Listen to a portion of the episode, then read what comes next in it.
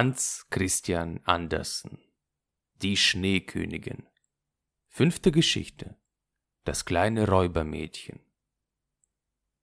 Sie fuhren durch den dunklen Wald, aber die Kutsche leuchtete gleich einer Fackel. Das stach den Räubern in die Augen, das konnten sie nicht ertragen.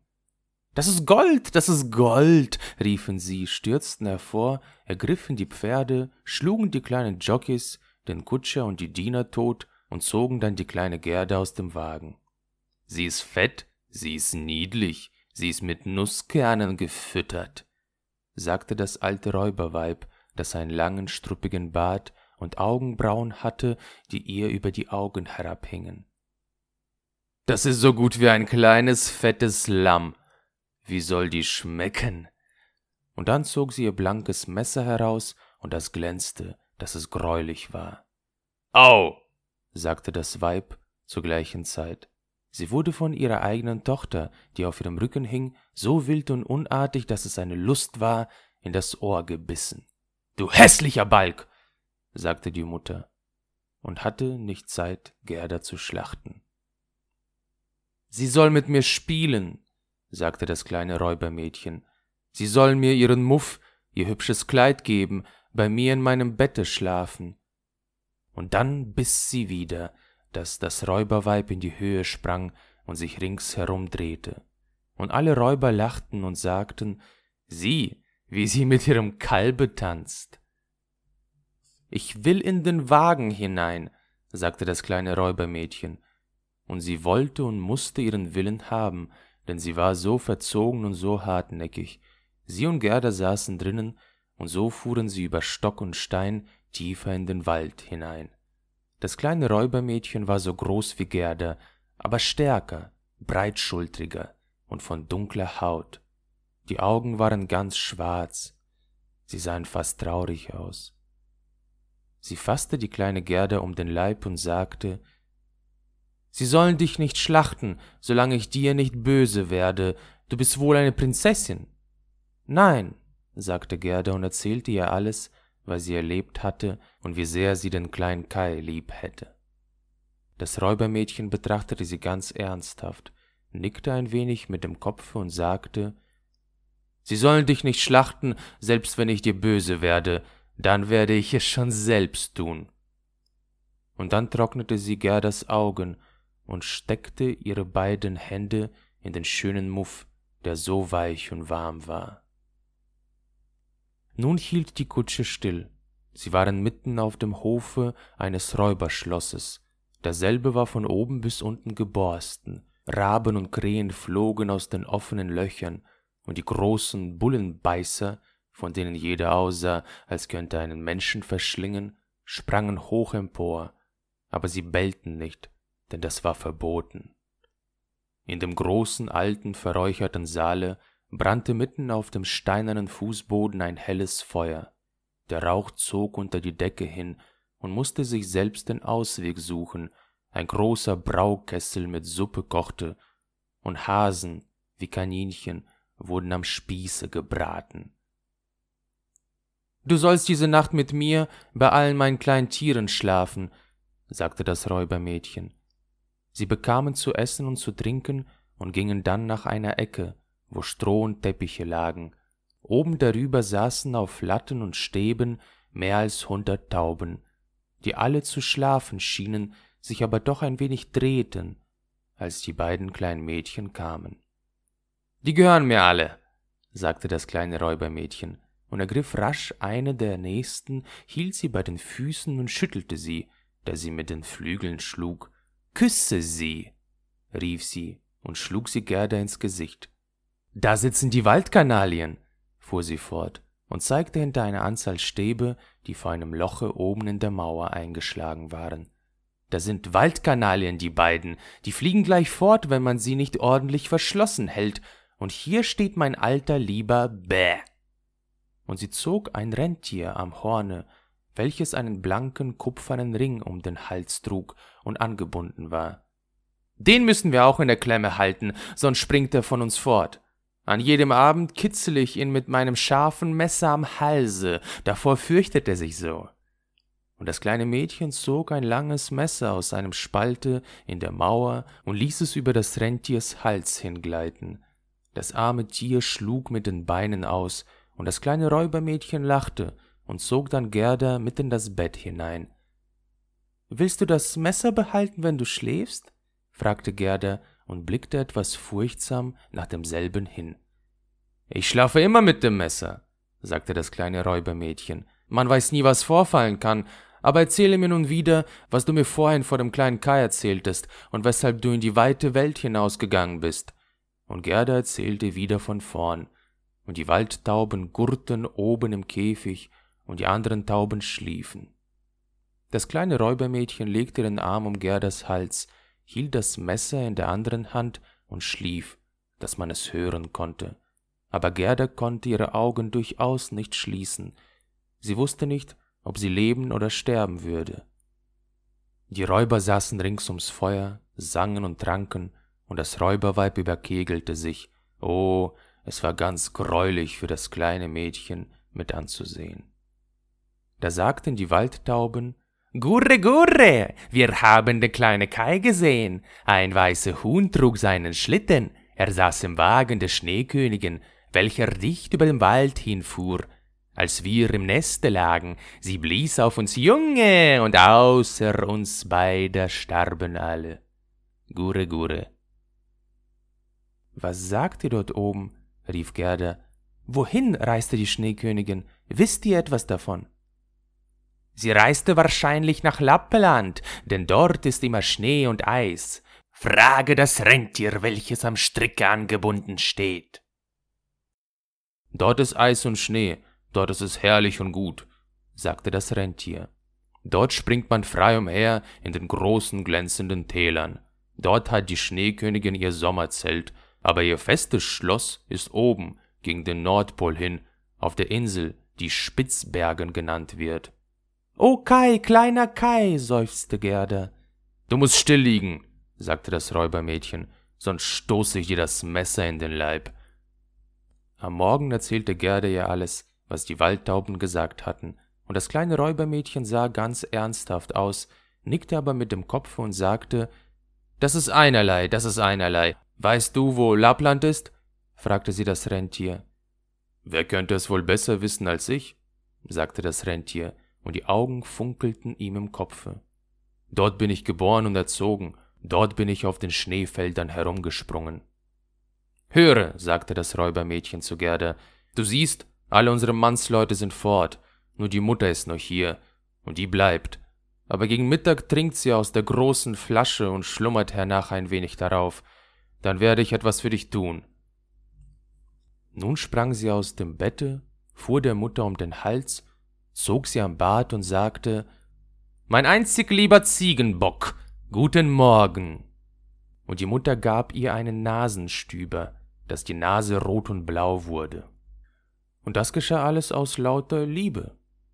Als die Mutter dann aus ihrer Flasche getrunken hatte und darauf einschlief, ging das Räubermädchen zum Rentier hin und sagte ich könnte große Freude davon haben, dich noch manches Mal mit dem scharfen Messer zu kitzeln, denn dann bist du so possierlich. Aber es ist einerlei. Ich will deine Schnur lösen und dir hinaushelfen, damit du nach Lappland laufen kannst, aber du musst tüchtig Beine machen und dieses kleine Mädchen zum Schlosse der Schneekönigin bringen, wo ihr Spielkamerad ist. Du hast wohl gehört, was sie erzählte, denn sie sprach laut genug, und du horchtest. Das Rentier sprang vor Freuden hoch auf, das Räubermädchen hob die kleine Gerda hinauf und hatte die Vorsicht, sie festzubinden, so sogar ihr ein kleines Kissen zum Sitzen zu geben. Da hast du auch deine Pelzstiefeln, sagte sie, denn es wird kalt, aber den Muff behalte ich, der ist gar zu niedlich. Darum sollst du aber doch nicht frieren. Hier hast du meiner Mutter große Fausthandschuhe, die reichen dir gerade bis zum Ellbogen hinauf. Krieche hinein, nun siehst du an den Händen geradeaus wie meine hässliche Mutter. Und Gerda weinte vor Freuden. Ich kann nicht leiden, dass du grinsest, sagte das kleine Räubermädchen. Jetzt musst du gerade recht froh aussehen, und da hast du zwei Brote und einen Schinken, nun wirst du nicht hungern. Und beides wurde hinten auf das Rentier gebunden, Das kleine Räubermädchen öffnete die Tür, lockte alle die drei großen Hunde herein, durchschnitt dann den Strick mit ihrem scharfen Messer und sagte zum Rentier Laufe dann, aber gib recht auf das kleine Mädchen acht.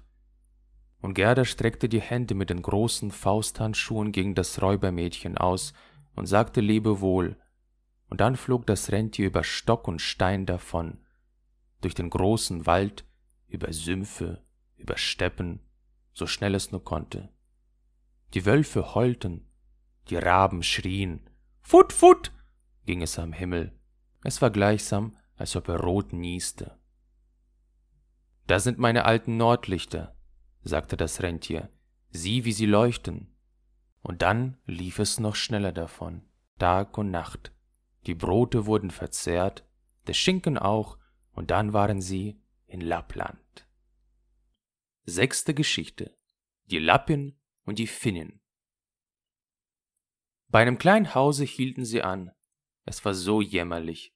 Das Dach ging bis zur Erde hinunter, und die Türe war so niedrig, dass die Familie auf dem Bauche kriechen musste, wenn sie heraus und hinein wollte. Hier war außer einer alten Lappin, welche bei einer Tranlampe Fische kochte, niemand zu Hause.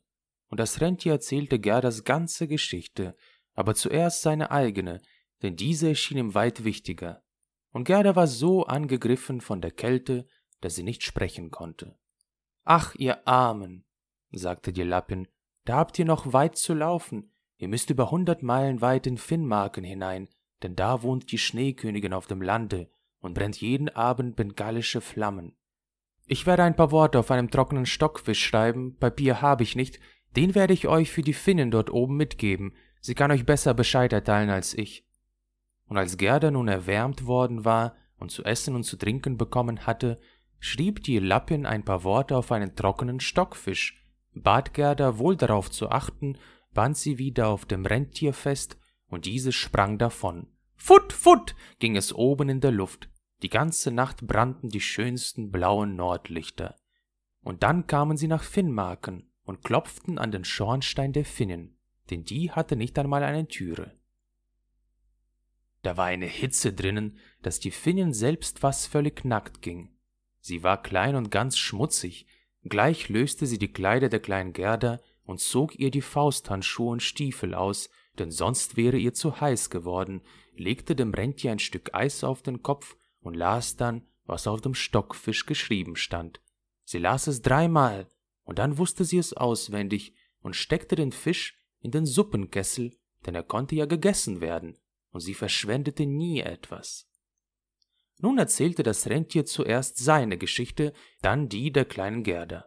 Und die Finnin blinzelte mit den klugen Augen, sagte aber gar nichts. Du bist so klug, sagte das Rentier. Ich weiß, du kannst alle Winde der Welt in einen Zwirnfaden zusammenbinden. Wenn der Schiffer den einen Knoten löst, so hält er guten Wind. Löst er den anderen, dann weht es scharf, und löst er den dritten und vierten, dann stürmt es, dass die Wälder umfallen.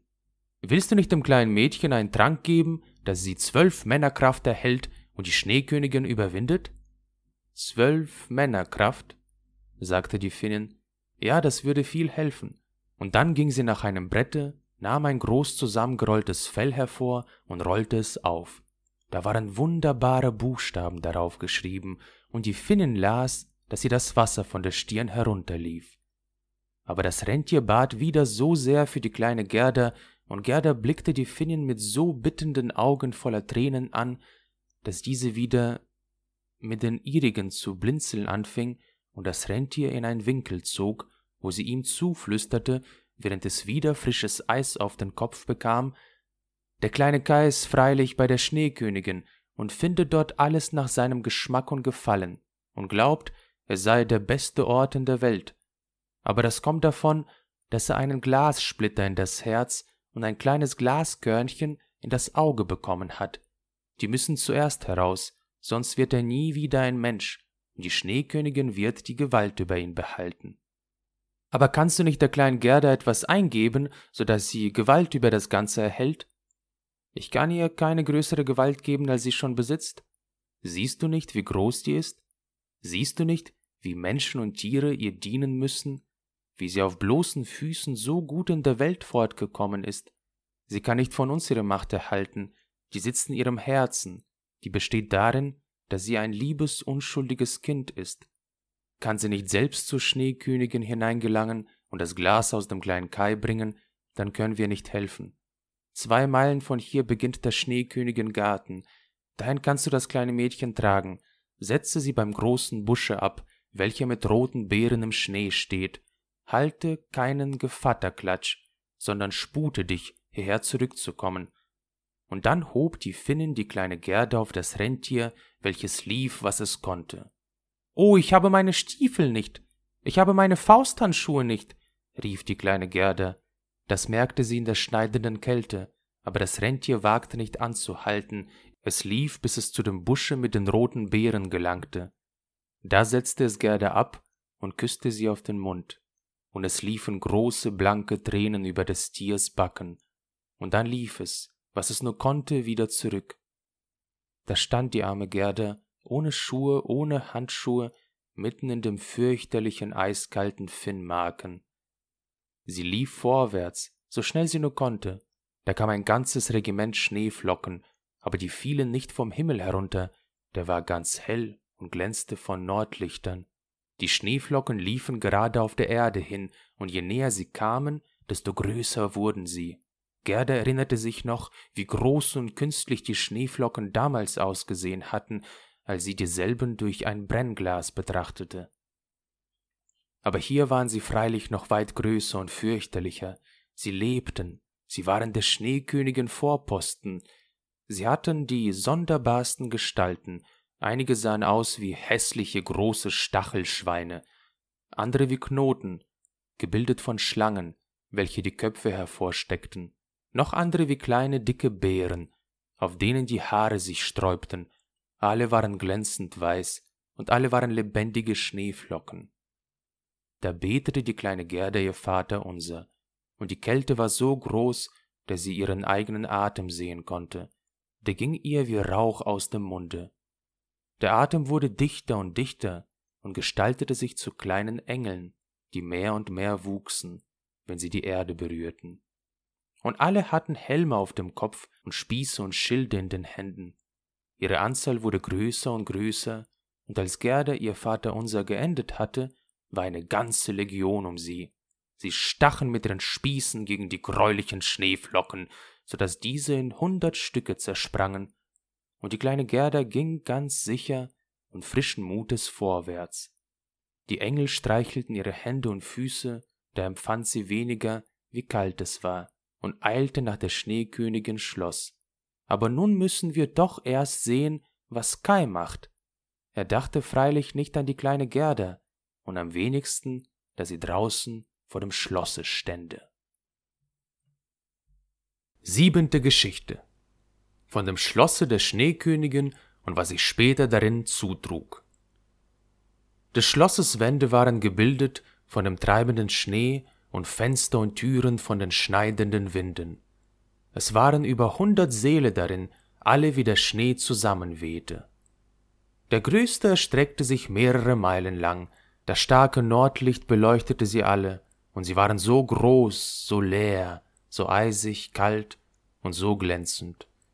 Nie gab es hier Lustbarkeiten, nicht einmal einen kleinen Bärenball, wozu der Sturm hätte aufspielen und wobei die Eisbären hätten auf den Hinterfüßen gehen und ihre feinen Manieren zeigen können.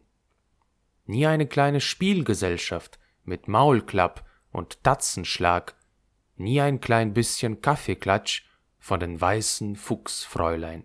Leer, groß und kalt war es in der Schneekönigin Seelen. Die Nordlichter flammten so genau, dass man zählen konnte, wann sie am höchsten und wann sie am niedrigsten standen. Mitten in diesem leeren, unendlichen Schneesaale war ein zugefrorener See. Der war in tausende Stücke zersprungen, aber jedes Stück war dem anderen so gleich, dass es ein vollkommenes Kunstwerk war. Und mitten auf dem See saß die Schneekönigin, wenn sie zu Hause war. Und dann sagte sie, dass sie im Spiegel des Verstandes säße und dass dieses der einzige und der beste in der Welt sei. Der kleine Kai war ganz blau vor Kälte. ja fast schwarz, aber er merkte es doch nicht, denn sie hatte ihm den Frostschauer abgeküsst, und sein Herz glich einem Eisklumpen. Er schleppte einige scharfe, flache Eisstücke hin und her, die er auf alle mögliche Weise aneinanderfügte, denn er wollte damit etwas herausbringen. Es war gerade, als wenn wir kleine Holztafeln haben und diese in Figuren zusammenlegen, was man das chinesische Spiel nennt. Kai ging auch und legte Figuren, und zwar die allerkünstlichsten. Das war das Eisspiel des Verstandes. In seinen Augen waren die Figuren ganz ausgezeichnet und von der höchsten Wichtigkeit, das machte das Glaskörnchen, welches ihm im Auge saß. Er legte vollständige Figuren, die ein geschriebenes Wort waren, aber nie konnte er es dahin bringen, das Wort zu legen, das er gerade haben wollte, das Wort Ewigkeit.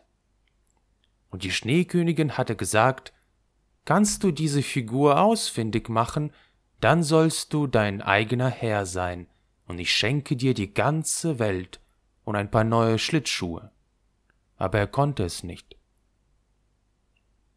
Nun sause ich vor nach den warmen Ländern, sagte die Schneekönigin. Ich will hinfahren und in die schwarzen Töpfe hineinsehen. Das waren die feuerspeienden Berge Ätna und Vesuv, wie man sie nennt. Ich werde sie ein wenig weiß machen. Das gehört dazu. Das tut den Zitronen und den Weintrauben gut.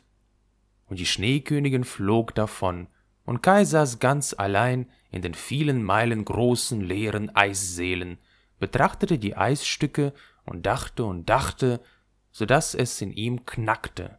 Ganz steif und stille saß er, man hätte glauben sollen, er wäre erfroren. Da geschah es, dass die kleine Gerda durch das große Tor des Schlosses trat. Hier herrschten schneidende Winde, aber sie betete ein Abendgebet, da legten sich die Winde, als ob sie schlafen wollten. Und sie trat in die großen, leeren, kalten Seele hinein. Da erblickte sie Kai. Sie erkannte ihn, sie flog ihm um den Hals, hielt ihn so fest und rief Kai, lieber kleiner Kai, da habe ich dich endlich gefunden aber er saß ganz stille, steif und kalt. Da weinte die kleine Gerda heiße Tränen, die fielen auf seine Brust, sie drangen in sein Herz, sie tauten den Eisklumpen auf und verzerrten das kleine Spiegelstück darin. Er betrachtete sie, und sie sang Rosen, sie blühen und verwehen, wir werden das Christkindlein sehen. Da brach Kai in Tränen aus, er weinte so, dass das Spiegelkörnchen aus dem Auge schwamm. Nun erkannte er sie und jubelte. Gerda, liebe kleine Gerda, wo bist du doch so lang gewesen?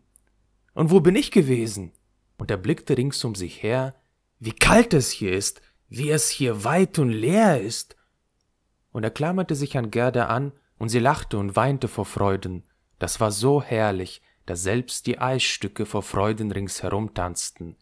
Und als sie müde waren und sich niederlegten, lagen sie gerade in den Buchstaben, von denen die Schneekönigin gesagt hatte, dass er sie ausfindig machen sollte.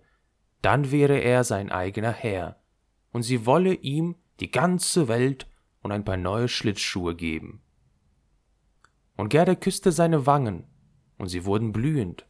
Sie küsste seine Augen, und sie leuchteten gleich den ihrigen. Sie küsste seine Hände und Füße, und er war gesund und munter.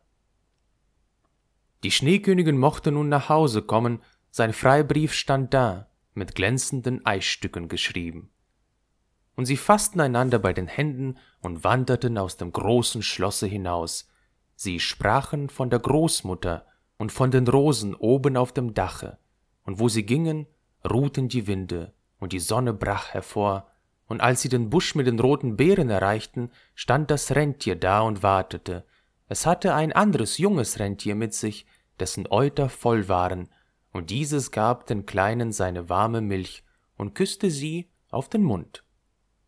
Dann trugen sie Kai und Gerda erst zu Finnen, wo sie sich in der heißen Stube aufwärmten und über die Heimreise Bescheid erhielten, dann zur Lappin, welche ihnen neue Kleider genäht und ihren Schlitten instand gesetzt hatte. Das Rentier und das Junge sprangen zur Seite und folgten, gerade bis zur Grenze des Landes. Dort sproßte das erste Grün hervor. Da nahmen sie Abschied vom Rentier und von der Lappin. Lebt wohl, sagten alle. Und die ersten kleinen Vögel begannen zu zwitschern.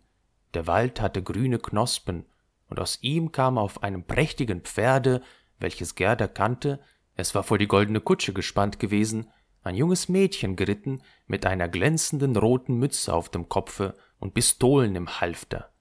Das war das kleine Räubermädchen, welches es satt hatte, zu Hause zu sein und nun erst gegen Norden, später, wenn ihr das nicht zusagte, nach einer anderen Weltgegend hin wollte. Du bist ein schöner Patron mit Herumschweifen, sagte sie zum kleinen Kai. Ich möchte wissen, ob du verdienst, dass man deinethalben bis an der Weltende läuft. Aber Gerde klopfte ihr die Wangen und fragte nach dem Prinz und der Prinzessin. Die sind nach fremden Ländern gereist, sagte das Räubermädchen. Aber die Krähe? fragte Gerda. Ja, die Krähe ist tot, erwiderte sie. Die zahme Geliebte ist Witwe geworden und geht mit einem Entchen schwarzen wollenen Garns um das Bein. Sie klagt ganz jämmerlich und Geschwätz ist das Ganze. Aber erzähl mir nun, wie es dir ergangen ist und wie du ihn erwischt hast. Und Gerda und Kai erzählten. Snip, snap, snurre, purre, basselure, sagte das Räubermädchen, nahm beide bei den Händen und versprach, dass wenn sie je durch ihre Stadt kommen sollte, sie hinaufkommen wolle, sie zu besuchen. Und dann ritt sie in die weite Welt hinein. Aber Kai und Gerda gingen Hand in Hand, und wie sie gingen, war es herrlicher Frühling mit Blumen und mit Grün. Die Kirchenglocken läuteten, und sie erkannten die hohen Türme, die große Stadt. Es war die, in der sie wohnten, und sie gingen in dieselbe hinein, hin zur Türe der Großmutter, die Treppe hinauf, in die Stube hinein, wo alles wie früher auf derselben Stelle stand, und die Uhr ging tick-tack, und die Zeiger drehten sich, aber indem sie durch die Türe gingen, bemerkten sie, dass sie erwachsene Menschen geworden waren. Die Rosen aus der Dachrinne blühten zum offenen Fenster herein, und da standen die kleinen Kinderstühle, und Kai und Gerda setzten sich, ein jeder auf den seinigen, und hielten einander bei den Händen. Die kalte, leere Herrlichkeit bei der Schneekönigin hatten sie gleich einem schweren Traume vergessen. Die Großmutter saß in Gottes hellem Sonnenschein und las laut aus der Bibel. Werdet ihr nicht wie die Kinder, so werdet ihr das Reich Gottes nicht erben. Und Kai und Gerda sahen einander in die Augen, und sie verstanden auf einmal den alten Gesang. Rosen, die blühen und verwehen, wir werden das Christkindlein sehen. Da saßen sie beide, erwachsen und doch Kinder, Kinder im Herzen. Und es war Sommer, warmer, wohltuender Sommer.